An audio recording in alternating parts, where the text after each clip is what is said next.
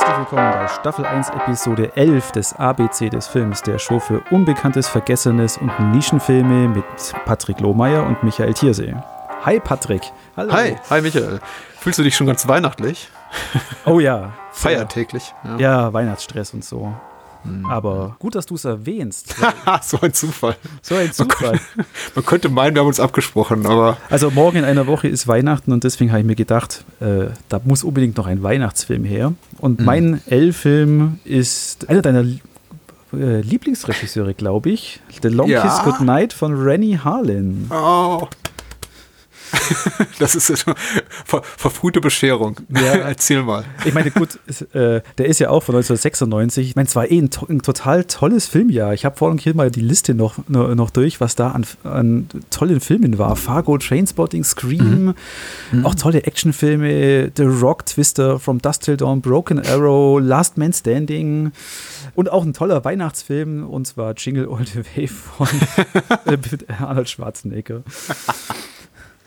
Aber nein, ja. ich rede heute über The Last Kiss Goodnight oder wie er bei uns im Kino hieß, Tödliche Weihnachten. Auf Video hieß er dann wieder The Last Kiss Goodnight. Long Kiss Goodnight, glaube ich. Ach, nein, The Long Kiss Goodnight, natürlich. Aber ich lese mal vor, was das Lexikon des internationalen Films dazu sagt. Der letzte Satz ist wirklich göttlich. Das ist großartig. Eine Ehefrau und Mutter in einer Kleinstadt muss erkennen, dass sie ein Vorleben als bezahlte Killerin hatte, das sie bisher durch Amnesie verdrängt hat. Sie macht sich auf die Spuren ihrer Vergangenheit, was ihre früheren Auftraggeber von der Regierung mit allen Mitteln zu verhindern versuchen. Actionfilm, der verschiedene Elemente des Genres bis hin zum Hongkong-Kino zu einer unterhaltsamen Mischung verbindet, wobei ihm aber ein übergreifendes Konzept fehlt. Allein die ungewöhnliche Präsenz der Hauptdarstellerin als Actionstar hält den Film zusammen. Oh. So weit waren wir also in der Zeit. Hm, genau, also diese ungewöhnliche Präsenz der Hauptdarstellerin. Mhm. Ja. Ja. Mutet so ein bisschen komisch an, tatsächlich, äh, ja. Mutet ein bisschen komisch an. Wobei der, der, der, der, der Film ist ja spielt ja halt genau mit dieser Rolle. Das ist so genial.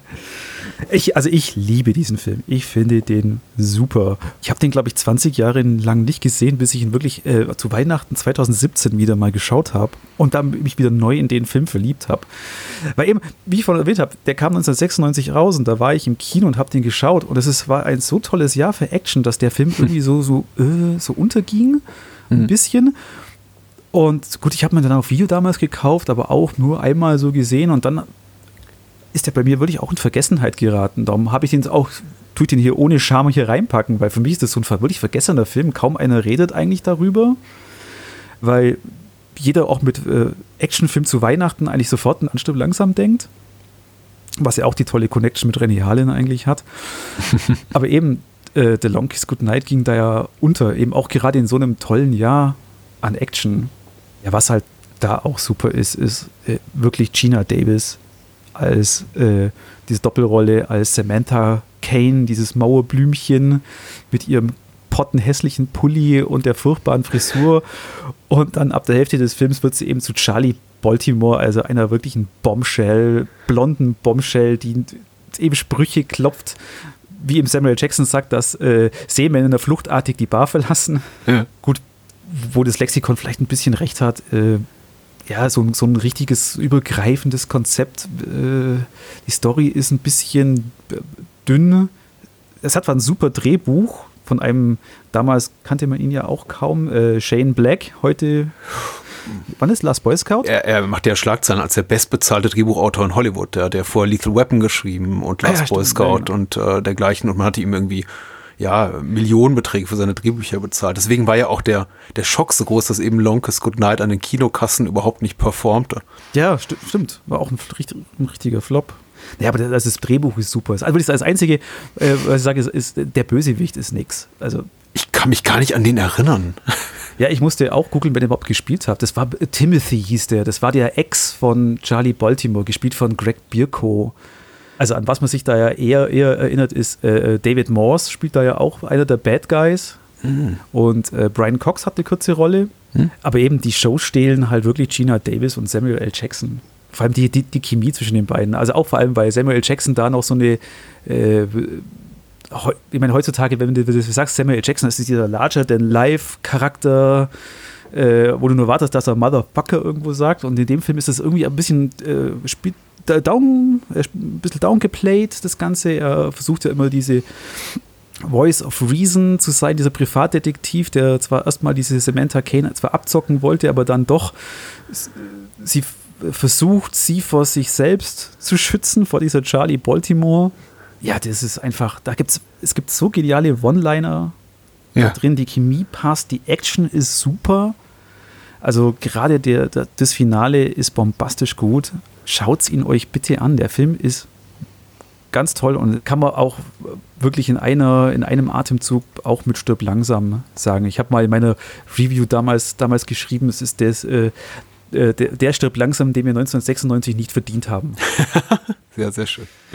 Ah, ich habe ihn auch damals im Kino gesehen. Ich fand ihn super. Ich glaube aber tatsächlich, ich habe ihn seitdem nur einmal wieder gesehen. Das ist auch mindestens 15 Jahre her.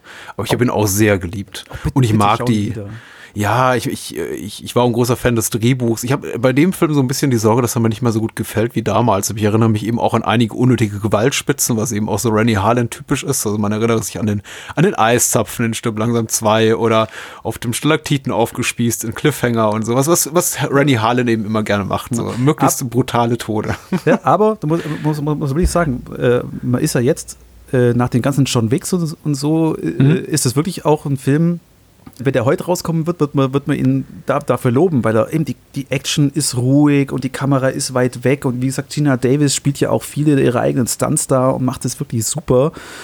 Würde der Film heute rauskommen, wäre das, glaube ich, auch ein Hit.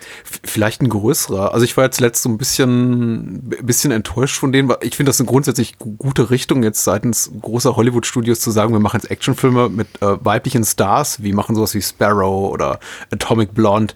Letztendlich war ich aber fast immer von den Filmen so ein bisschen enttäuscht. Nicht wegen der Hauptdarstellerin, die haben ihre Sache super gemacht, sondern einfach, weil, sie, weil die Inszenierung so konventionell war. Ähm, mhm. aber, aber The Longest Good Night, äh, deswegen finde ich es erstaunlich, dass das hier so auch kommentiert wird im, im Lexikon des internationalen Films, ist, äh, finde ich überhaupt nicht gewöhnungsbedürftig, weil äh, auch Gina Davis das mit so einer Selbstverständlichkeit spielt. Man muss ja auch sagen, dazu gehört vielleicht aber einfach ein bisschen Filmwissen. Zum Beispiel im Hongkong-Kino war dieses Subgenre, dieses Girls with Guns, Actioners, total etabliert. Und das ist ja. vielleicht auch der Grund, warum ich damals ins Kino bin und da gar nichts Besonderes daran fand, weil es war eben, da, da liefen eben Filme wie, wie die Angel-Filme oder die Heroic Trio-Filme rauf und runter. Also es war überhaupt kein Ding, dass eben Frauen die Hauptrolle in Actionfilmen spielen. Genau, ja.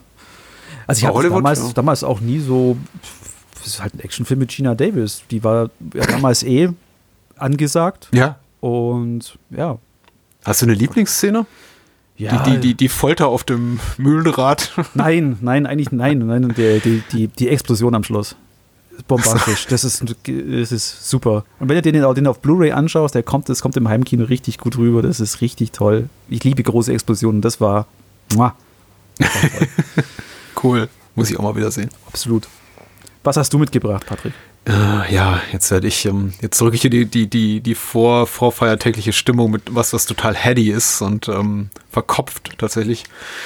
Ähm, was ein und dasselbe ist. Also rhetorisch jetzt nicht ganz gut gelöst, aber vielleicht eine gute Einführung, um zu sagen, ich spreche über Los Angeles Place itself. Weil ich tatsächlich wirklich mal so ins äh, Granulare gehen wollte und wirklich mal auch mal einen Film mitbringen wollte, von dem wahrscheinlich neun von zehn unserer Hörer sagen, nie gehört. Wirklich nie gehört. Richtig. Äh, ist auch kein Wunder, weil er ist wirklich schwer verfügbar. Man muss da schon den kleinen Umweg gehen, glaube ich, ist zurzeit der einzige Weg, um bei einem kleinen Verleih in den USA die äh, DVD oder Blu-ray zu bestellen. Bis vor zwei, drei Jahren war der Film überhaupt nicht verfügbar. Es war eigentlich eher so ein, so ein reines Festival-Ding und ähm, Museumsausstellungsstück.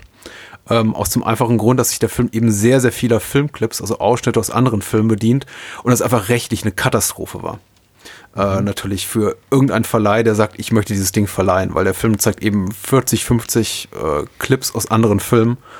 Ja, deswegen ist er quasi unzeigbar in einem größeren Rahmen. Äh, man kann den eigentlich niemals so breitenwirksam ins Kino bringen, zum Beispiel oder auf DVD oder Blu-ray rausbringen. Aber es ist jetzt geschehen. Ich hatte vor ein paar Jahren die Möglichkeit, ihn zu gucken. Der Film ist von 2003 und ich bin froh, dass hier ein Lexikon des internationalen Films dazu einen Eintrag hat, weil ich glaube, er ist tatsächlich nie in Deutschland offiziell erschienen. Aber trotzdem schreiben sie hier, die Filmindustrie habe die Stadt Los Angeles zu ihrem Nachteil verändert. Auf der Grundlage dieser These entfaltet der fast dreistündige Essayfilm eine politisch-philosophische Vorlesung in Bildern.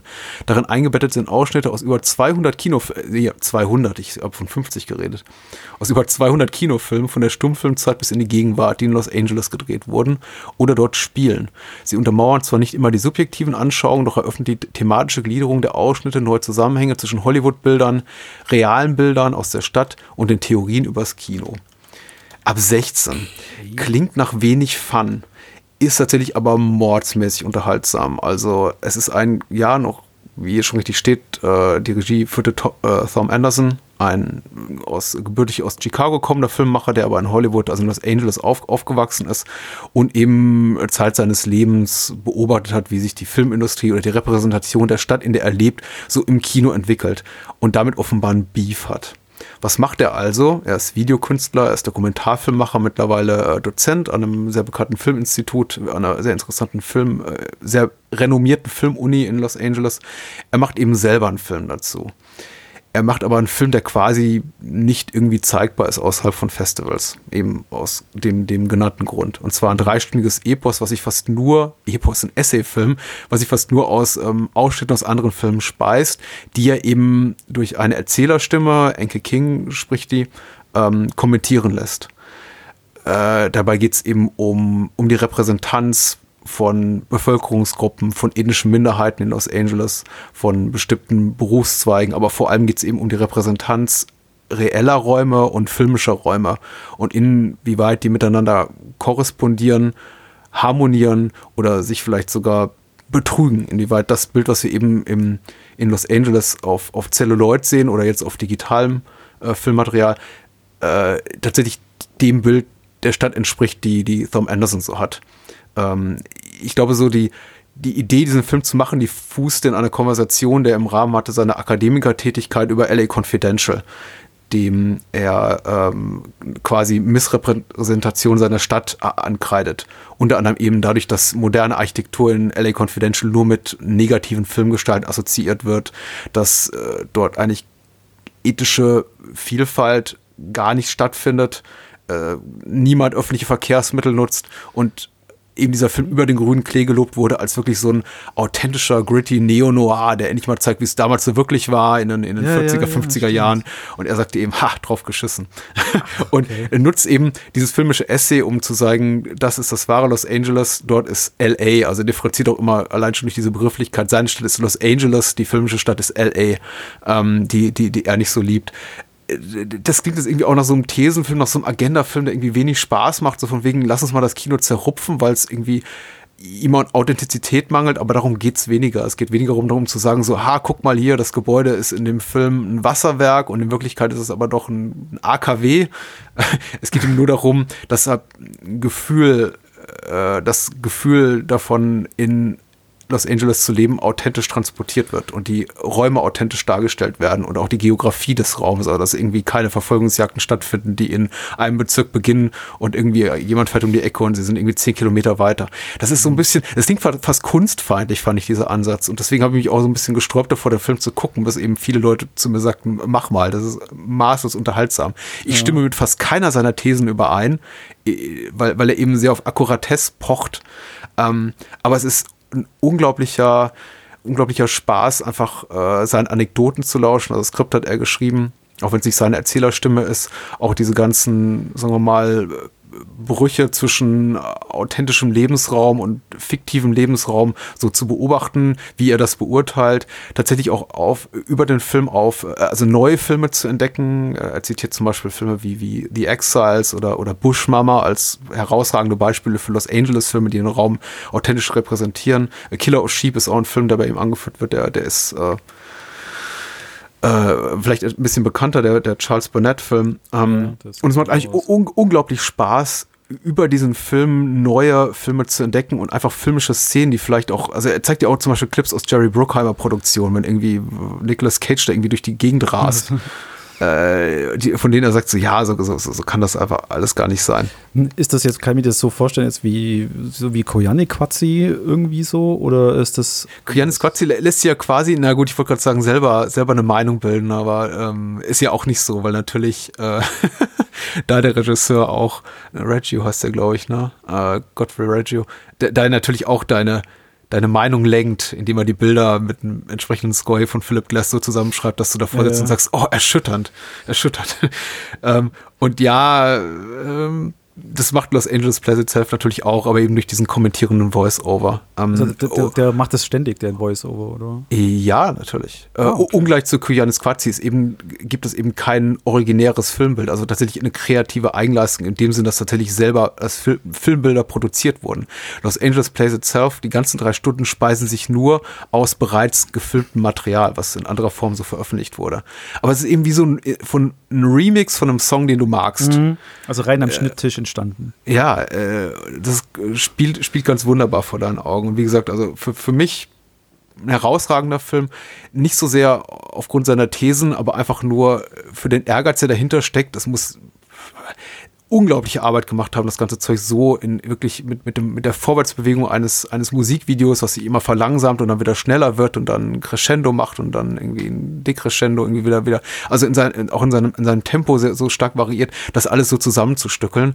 Also es ist wirklich ein, ein Labor of Love und selbst wenn man das anguckt und sagt so, na, ja, ist vielleicht so alles so ein bisschen akademisch, äh, es ist eine tolle Filmerfahrung und ich habe mir, also wer, wer, den Film guckt, wird auf jeden Fall herausgehen und äh, 10, 20 Filmtitel auf der Liste haben, von denen man sagt, die muss ich jetzt aber auch sehen.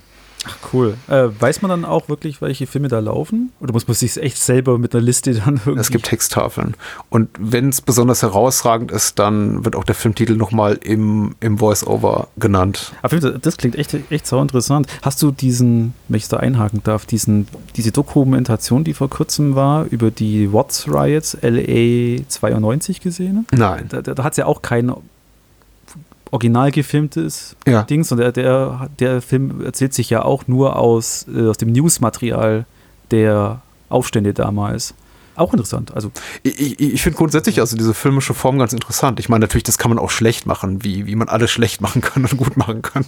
Ja, ja. Ähm, deswegen habe ich eben auch bewusst gesagt, es ist kein Dokumentarfilm, es ist eben Essayfilm. Es ist ab der, der, glaube ich, hier glaubwürdigere Begriff äh, mhm. tatsächlich, weil es gibt nicht sowas wie Dokumentarfilmszenen, du siehst eigentlich keine.